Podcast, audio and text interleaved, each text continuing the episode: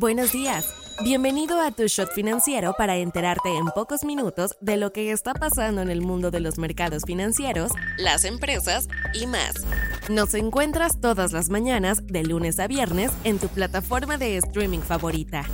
Esto es Tu Shot Financiero, un podcast de Business Drive traído a ti por Inventa.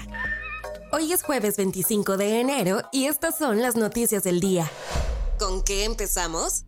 Apenas ayer se estimaba que la inflación durante la primera quincena del año no le iba a cargar tanto la mano a México, pero al final no fue así y terminó por apretar más la cuesta de enero. El dato revelado por el INEGI es que el Índice Nacional de Precios al Consumidor, INPC, mostró un avance quincenal del 0.49%. En términos anuales, la inflación general se volvió a acelerar al 4.9% cuando había terminado el año en 4.86%. Aunque sea marginal el aumento, ya se va acumulando, pues con esta ya son cinco quincenas consecutivas de alza en precios, especialmente en los productos agropecuarios, con una inflación del 9.73% anual, seguidos por los energéticos y las tarifas autorizadas por el gobierno. Por lo menos, la inflación subyacente sí continúa con tendencia descendente al caer de 4.98% en diciembre a 4.78%, sumando 23 quincenas a la baja.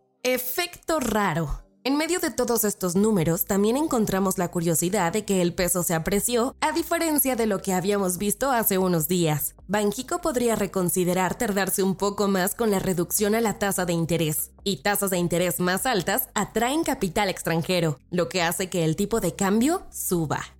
Nacional. A pesar de los desmesurados apoyos que la actual administración le ha estado dando a Pemex para que se quite el nada agradable mote de petrolera más endeudada del mundo, simplemente le van a estar pasando la bolita a la siguiente presidencia de acuerdo a varios informes y estudios. Por ejemplo, el Instituto Baker asegura que el balance financiero de Pemex, más que mejorar, incluso ha empeorado en estos seis años. La petrolera ha pasado de tener pasivos de 179.5 mil millones de dólares a 225.3 mil millones. Además, a partir de este 2024, debe de cumplir con obligaciones de deuda por 43.7 mil millones de billetes verdes. Para Fitch, el siguiente gobierno tendrá que seguir implementando nuevas políticas fiscales para curar las finanzas de Pemex. El gobierno le ha otorgado a Pemex por lo menos más de 770 mil millones de pesos para quitarle el agua del cuello.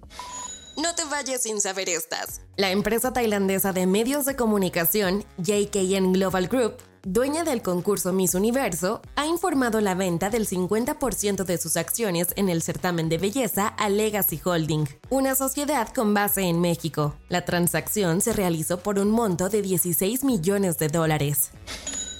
La falsificación de billetes en México experimentó una disminución el año pasado, según datos del Banco de México. Entre enero y diciembre se detectaron 284.643 billetes falsos en el país, lo que representa una reducción del 19% en comparación con el año 2022, según estadísticas oficiales. La Unidad de México lanzará su servicio de banco digital en los próximos meses, según informó un ejecutivo el martes, añadiendo que el despliegue planeado del banco se encuentra en las etapas finales. Los empleados de la planta de Audi en San José, Chiapa, Puebla, optaron por iniciar una huelga el miércoles debido a desacuerdos en la revisión del contrato para este año. La plantilla busca un aumento salarial de dos dígitos. Tesla informó ganancias del cuarto trimestre que no cumplieron con las estimaciones y emitió una perspectiva de producción para todo el año menos optimista, lo que afectó a las acciones.